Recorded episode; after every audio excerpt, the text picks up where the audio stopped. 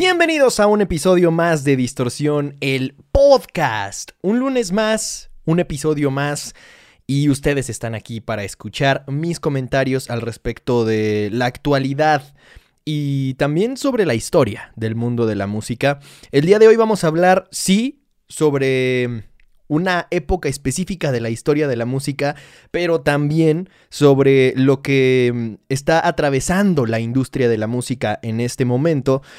Es una época, pues por decirlo menos extraña o inusual para todo el mundo, no solamente para el mundo de la música, pero específicamente para la industria del entretenimiento es una situación muy, muy especialmente complicada.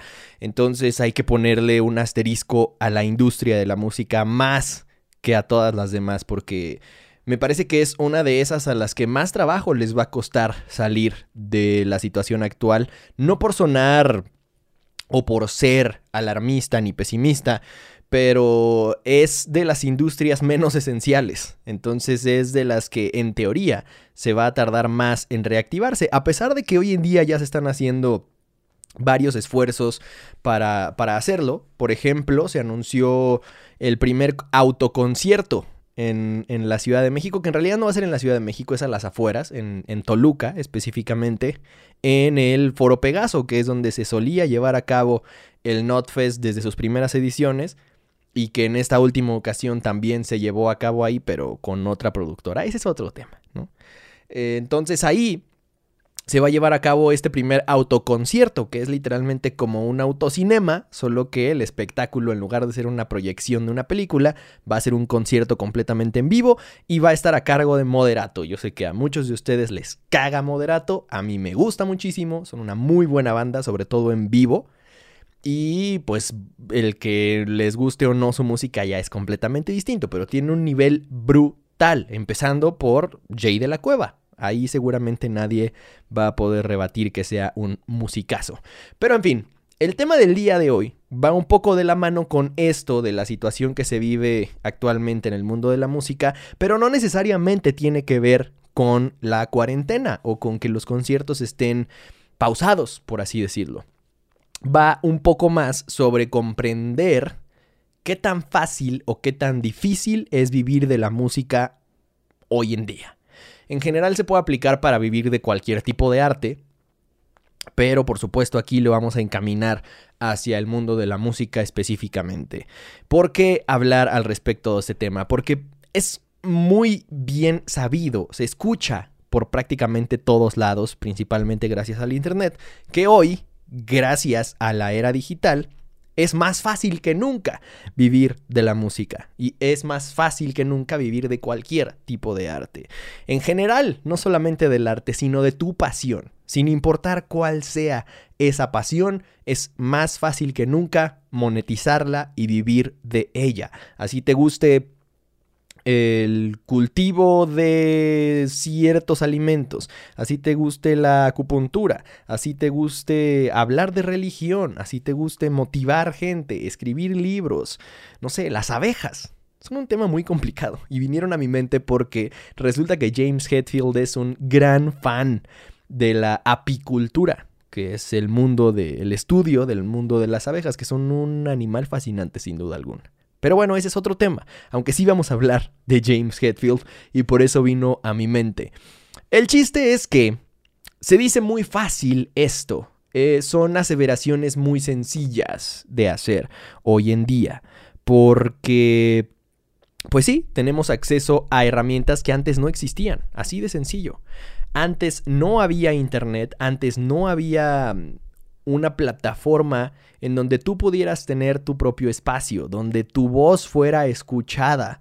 Antes, para, para tener algo similar a este ejercicio que estamos realizando en este momento, yo tendría que haber sido contratado por una de las poquísimas radiodifusoras que hay, al menos en México. Y eso implicaría que solo me escuchara la gente que está dispuesta a sintonizar esa estación en México. Por supuesto que para hablar de un alcance internacional como el que sí puede tener este podcast y cualquier otro podcast, pues es algo que se veía imposible de lograr prácticamente. sobre todo por los intereses comerciales que cada estación de radio tenían. Y así hay ejemplos infinitos. El canal de YouTube de Distorsión Informativa, lo más cercano podría haber sido un programa de televisión. No un canal en donde yo pudiera hacer lo que se me diera la gana, sino un programa nada más, que estuviera limitado a un horario, limitado a lo que dijera el productor que se tenía que hacer y pues por supuesto que los procesos creativos y de aprobación serían muchísimo más burocráticos. Y hoy en día, gracias a la, maravillosa herramienta que es la interweb, la deep web, pues podemos tener acceso a este tipo de espacios. Cualquiera, ¿eh? No solamente yo, que, que, afortunadamente y gracias a ustedes ya hay una comunidad alrededor de distorsión, sino cualquiera. Si ustedes quieren iniciar su propia comunidad, pueden abrir un canal, pueden hacerse de un propio estilo, tener su propia voz y, decirle al mundo lo que ustedes quieran. Cualquiera que sea esa pasión que, que los mueve, que de verdad sería algo que harían gratis, lo pueden hacer y pueden aspirar a monetizarlo. Entonces eso es lo que ha motivado que se diga que hoy en día es más fácil que nunca vivir de tu pasión. Y sí, pero ¿qué tan fácil? ¿De verdad es fácil? vamos a entrar un poco a este tema y vamos a hablar al respecto de hacer música por dinero. ¿Es realmente rentable? A pesar de que hoy en día sea más fácil que nunca vivir de tu pasión, ¿qué tan rentable es aspirar a vivir de la música?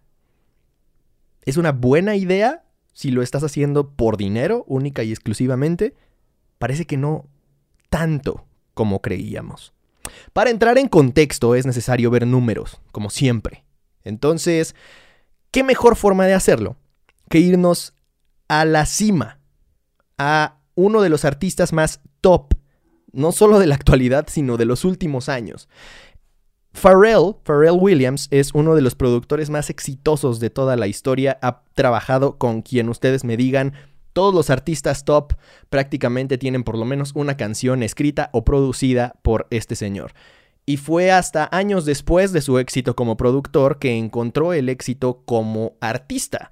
Y fue de tal magnitud que después colocó canciones como Happy, que fueron un fenómeno eh, mundial no solamente entre pues los oyentes de, de, la música de Pharrell, sino que de verdad esa canción al menos se volvió viral, por así decirlo.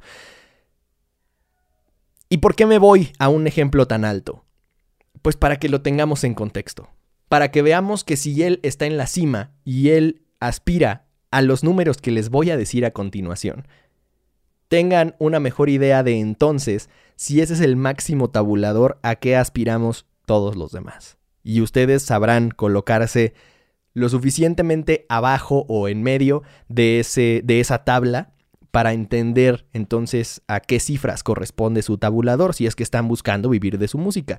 Y si no están buscando vivir de su música, para que entiendan más o menos cuál es la situación de sus artistas favoritos, porque muchas veces pensamos que nada más porque tenemos artistas favoritos que ya están publicando discos, que dan conciertos alrededor del mundo, que vienen a Latinoamérica o a su país sin, importar en dónde nos escuchen, ya por eso son millonarios o ricos.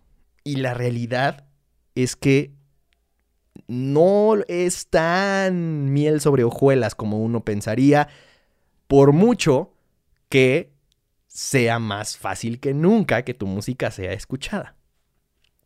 Entonces entremos al ejemplo de Pharrell.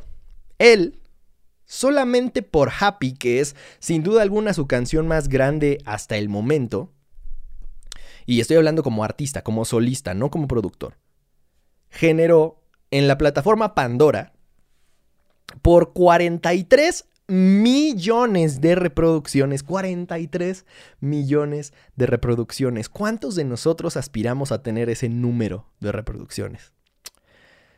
¿Cuánto creen que le generaron en cuanto a dinero se refiere esas 43 millones de reproducciones? Pues la muy despreciable cantidad de 2.700 dólares. De todo lo que generó en ingresos esa canción en Pandora, por esas 43 millones de reproducciones, que por supuesto no fueron esa cantidad, fue muchísimo más dinero el que se generó. Pero lo que le llegó a Farrell, lo que llegó a su cuenta de banco, fueron únicamente 2.700 dólares. Eso es un boleto de avión para Farrell.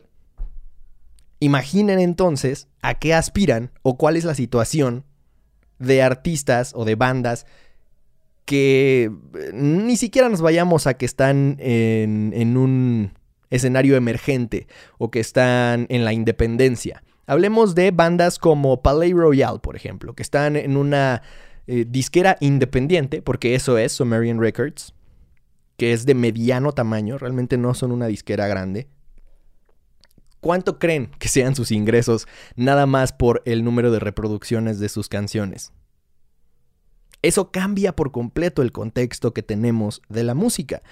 Y también, por supuesto, puede deprimir a muchísimos músicos que me estén escuchando o viendo en este momento que están aspirando a que funcione su música, a vivir de verdad de su música. Entonces, una vez entendido esto, esto puesto en contexto, creo que nos ayuda a entender mucho mejor por qué es que varios artistas alrededor del mundo no se cansan de pelear contra la, forma en la que funciona la industria actual de la música. El más claro ejemplo, los que más se han peleado contra la industria digital de la música son sin duda Metallica. Para los que no lo tengan en contexto, les voy a contar esta historia, la trágica historia de Metallica contra Napster. Por ahí en el lejano año 2000 iba a salir el soundtrack de la segunda entrega de la película Misión Imposible con Tom Cruise. Ese disco, si no lo han escuchado, es uno de los mejores soundtracks de la historia, sin pedos. Ahí viene incluido Take a Look Around de Limp Bizkit que yo la pondría sin ningún problema entre las mejores canciones de un soundtrack de toda la historia. Ya saben cuál, ¿no?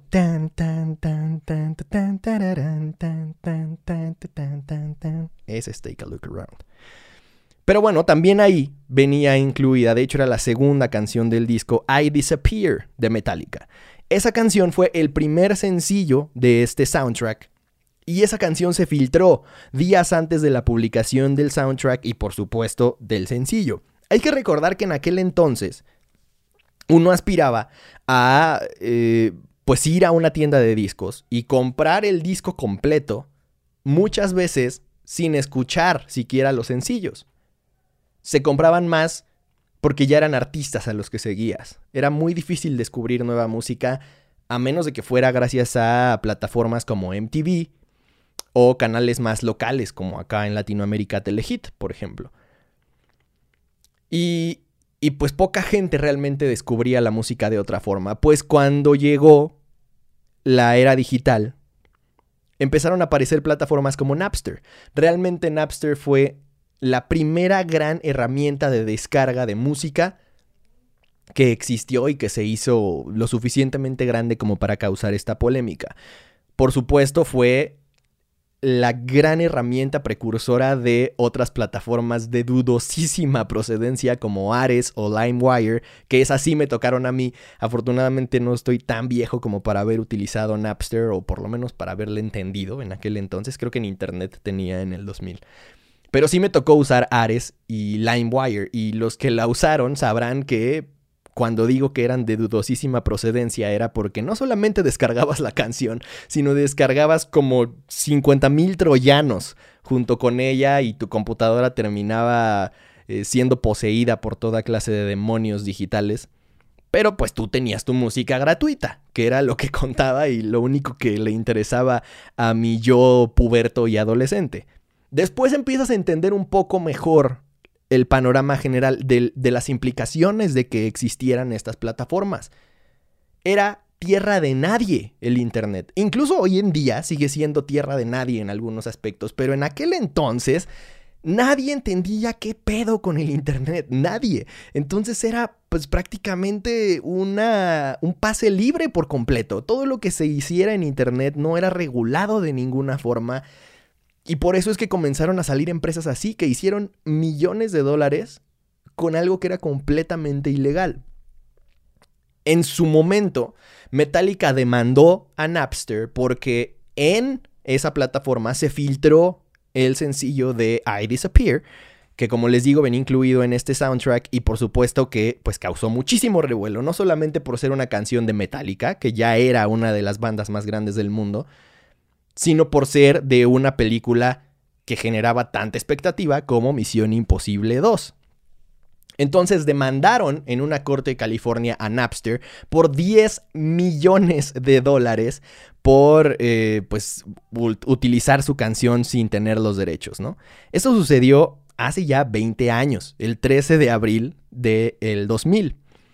Y lo que terminó pasando fue que un año después, Metallica ganó esa demanda, recibió los 10 millones de dólares por concepto de daños, de Napster y por supuesto que Napster terminó quebrando.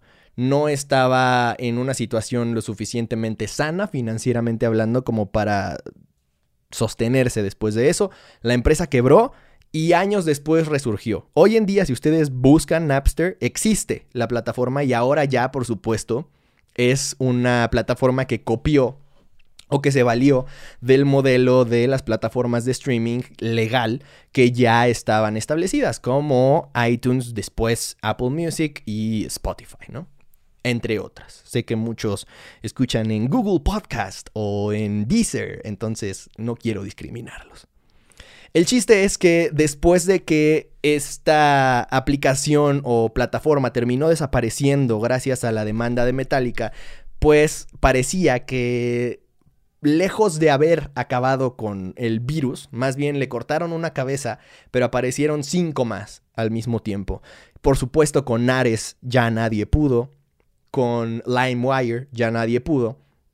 Y entonces apareció el gran Steve Jobs, lanzó iTunes y parecía que esa era la solución a todos los problemas. Lo que en su momento dijo James Hetfield es que él pues no estaba en contra de, la democratización de la distribución de la música. Y eso lo sostiene, ¿eh? o sea, lo dice en entrevistas recientes, por ejemplo, en la entrevista que tuvo con Joe Rogan en su podcast.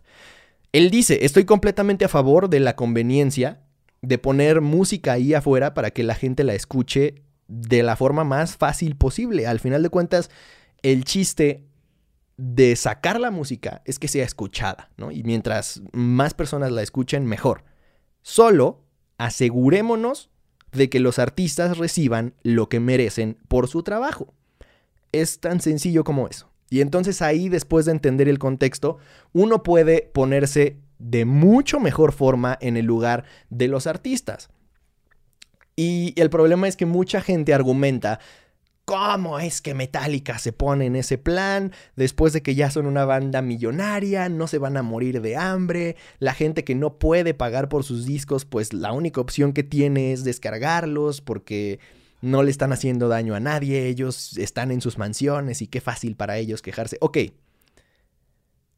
el gran meollo del asunto, número uno, es que no deberíamos de estar discutiendo cuánto ganan los artistas. Eh, el el que un artista se haga millonario gracias a su arte es por sus propios méritos. Si la industria está dispuesta a pagarle millones de dólares a un artista porque genera el suficiente interés, porque mueve a la suficiente cantidad de personas, pues es algo que se ganó por sus propios méritos, gracias a su identidad, a su originalidad, a su talento, etc. Ese es número uno. Y número dos, ellos son artistas gigantes. ¿Qué pasa cuando utilizas el mismo argumento con artistas de mediano tamaño o incluso aún más chicos? Cuando se trata de un artista emergente, una banda independiente o un solista independiente que está buscando abrirse camino en la industria. Lo que James Hetfield decía era que antes, aunque fuera más difícil darte a conocer, llegar a publicar un disco, había un sistema que funcionaba. y que en aquel entonces no irías a una tienda de discos, agarrarías el disco de Metallica y te saldrías sin pagarlo. Porque entonces sabrías que estás haciendo un, estás cometiendo un delito.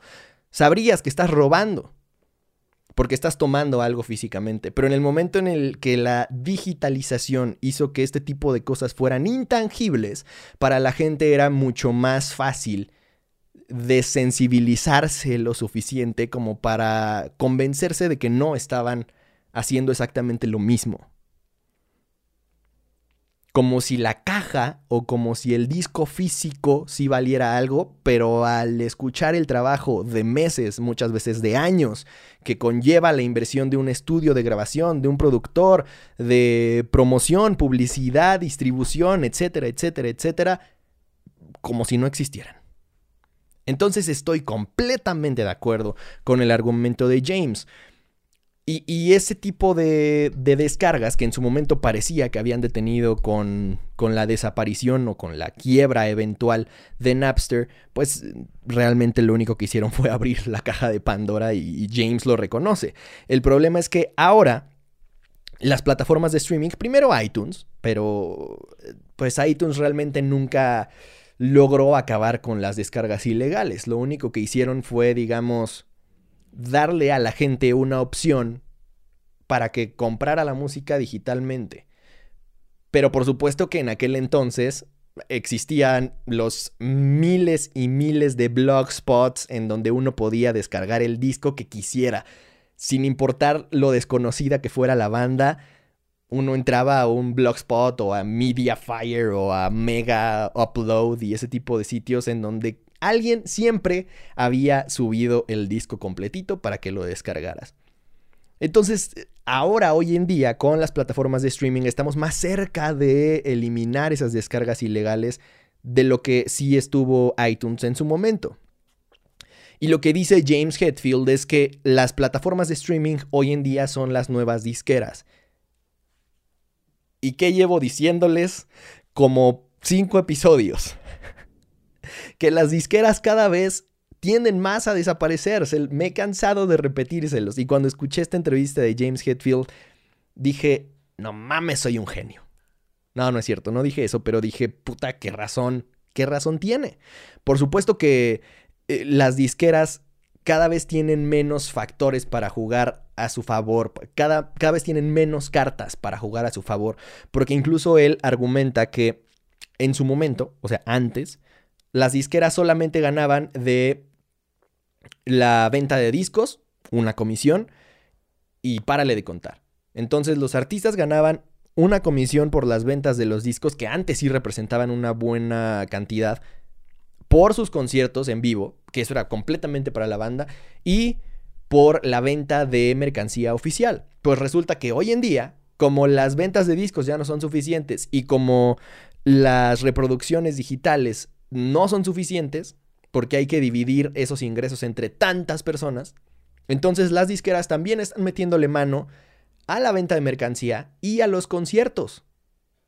Por supuesto que artistas del tamaño de Metallica pueden soportar ese tipo de condiciones porque generan millones de dólares cada año. Y realmente Metallica es de las bandas que más dinero genera incluso hoy, ¿no? O sea, en la actualidad es de las bandas más grandes del mundo en cuanto a ingresos se refiere, junto quizá YouTube, por ejemplo. Pero, ¿qué pasa, volviendo al mismo argumento, con los artistas más pequeños? Cuando eres un artista nuevo, ¿cuánto te toca por reproducciones de iTunes si por supuesto no aspiras a tener los 43 millones de streams como Pharrell con Happy? Si por supuesto no aspiras a tener un tour mundial con la cantidad de fechas y la cantidad de tickets vendidos que Metallica o YouTube. Ahora, ¿qué pasa entonces? ¿Significa que deberíamos echarnos a llorar y, y renunciar a nuestro sueño de vivir de nuestra música si es que estamos en busca de eso? ¿O significa que todas las bandas que admiramos que están en disqueras pequeñas o disqueras independientes o incluso 100% en la independencia se están muriendo de hambre? No. Voy a retomar entonces otro argumento y otro punto que les he dado en episodios anteriores. Aquí es donde entra el factor de la creación de contenido y la marca personal. El marketing de contenidos, les he dicho también en otros episodios que yo me dedico al marketing digital. Y la razón por la que me metí tan de lleno en eso es porque, número uno, estudié comunicación y parece que mi carrera como que giró hacia ese rubro, hacia el marketing digital. Y número dos, porque el marketing digital me parece lo más interesante del mundo. Se puede lograr cualquier cosa con el marketing digital. Precisamente es con el marketing digital con que con la herramienta con la que puedes posicionarte como marca personal hablando de lo que se te dé la gana. Hay gente que tiene una cuenta con millones de seguidores que habla sobre cómo filetear un atún recién pescado eh, en el mar. Son cosas tan específicas que suenan absurdas, pero hoy en día es posible. Y por eso es que les digo que los artistas que mejor calidad de, vida como artistas pueden aspirar a tener hoy en día son los que mejor puedan comportarse como creadores de contenido. Por supuesto que a estas bandas como a Metallica les cuesta mucho trabajo pensar en sí mismos como creadores de contenido. Antes ellos lo único que tenían que hacer era preocuparse por componer un gran disco, por entrar y dar lo mejor de sí mismos en el estudio de grabación y después por salir y ensayar lo suficiente como para dar los mejores shows posibles. Y ya. Esa era toda su chamba. El trabajo de un artista de hoy en día implica la generación de contenido como para que se posicionen con, como una marca personal con una identidad propia, con una ideología propia, con un sentido del humor propio, con un lenguaje propio, y todo eso implica un mundo para el que muchos artistas de la vieja guardia no están preparados. Por supuesto que por eso no vemos a James Hetfield haciendo TikToks o, haciendo Instagram Lives, porque a ellos sí de verdad ya no les interesa, ellos ya están más para allá que para acá. Pero a la nueva generación, por supuesto que le tiene que interesar. Por eso vemos a Youngblood con su propio reality show durante la cuarentena. Por eso vemos a tantos artistas haciendo sus podcasts, sus blogs, sus sesiones acústicas desde casa. Ese tipo de contenido es el que mantiene presente en la mente de los nuevos fans que están acostumbrados a consumir contenido 24/7 y de todo tipo y de todas las plataformas habidas y por haber a sus artistas. Si no hay el suficiente contenido de tu proyecto como músico o como artista, no vas a poderte mantener vigente en un mundo que todo el tiempo está entregándole más y más contenido a las audiencias. Entonces, ¿se puede vivir realmente de tu pasión más fácil que nunca antes? Sí, pero no es tan fácil como muchos de ustedes pensarían o como muchos gurús quieren hacernos creer. La realidad es que tiene un reto gigantesco detrás de ello.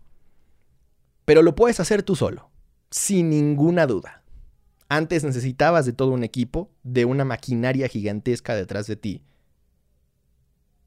Y tristemente eran muy pocos los que lograban conseguirlo. Hoy en día hay cada vez más personas que eh, se pueden o armar de un equipo de tres personas o ellos mismos generarse el contenido. Este podcast lo produzco, lo escribo, lo investigo, lo edito y lo todo yo solo.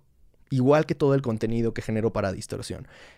Actualmente estoy produciendo música propia, original, y lo estoy haciendo a distancia, completamente solo. Yo escribo mis canciones, las reboto con un productor a distancia y todo lo hacemos a distancia y así es como funciona la industria de la música hoy en día. Por supuesto, habrá algunos géneros que sean más complicados de funcionar en esa dinámica que otros. Si quieres un proyecto de banda sinaloense o de jazz, será difícil que lo hagas 100% a distancia, ¿no? Pero pero a eso es a lo que se refiere la frase con que hoy en día es más fácil que nunca. Sí lo es, porque hoy en día tienes en tu celular un canal de televisión, una estación de radio y cualquier medio de comunicación que se te ocurra, un periódico a tu disposición, para poner ahí afuera el contenido que se te, que se te ocurre y que se te antoje. Ya depende de qué tan auténtico, de qué tanto tengas que decir, de qué tanto talento, de qué tanto carisma. De eso es de lo que depende. Entonces los artistas que sean menos carismáticos, tristemente dependerán única y exclusivamente de su talento, única y exclusivamente de qué tanta empatía logren generar con su audiencia. Por supuesto hay artistas como Ed Maverick, que logran hacerse virales, virales y logran acumular una audiencia lo suficientemente grande solamente por su autenticidad, no necesariamente por su carisma. No es una persona que sea muy extrovertida, que digamos. Pero hay un público para esa autenticidad que él tiene. Lo que sí es que ha sabido apalancarse muy bien de las herramientas digitales y eso es lo que los artistas de hoy en día tienen que aprender a hacer tienen que entender de marketing digital, entender de marketing de contenidos y hacer la mayor cantidad de contenido posible como para mm, posicionarse y crecer sus propios canales lo suficiente como para que cuando lancen una canción ahí afuera no dependan de grandes inversiones de dinero en publicidad o en distribución o de que una disquera entre comillas los apoye, porque la realidad es que termina siendo mucho más benéfico estar en la independencia que tener una disquera atrás que te chupe todos los ingresos que genera tu música a tal grado que siendo Pharrell solamente te toquen 2.700 dólares por 43 millones de reproducciones. Es mucha información, yo lo sé, pero estoy seguro de que pueden con ella y con más. Así que asimílenla, hagan la suya y déjenme saber su opinión al respecto. Cuéntenme cuáles son sus inquietudes. Me han estado escribiendo en mis redes sociales, arroba soy Alexis Castro.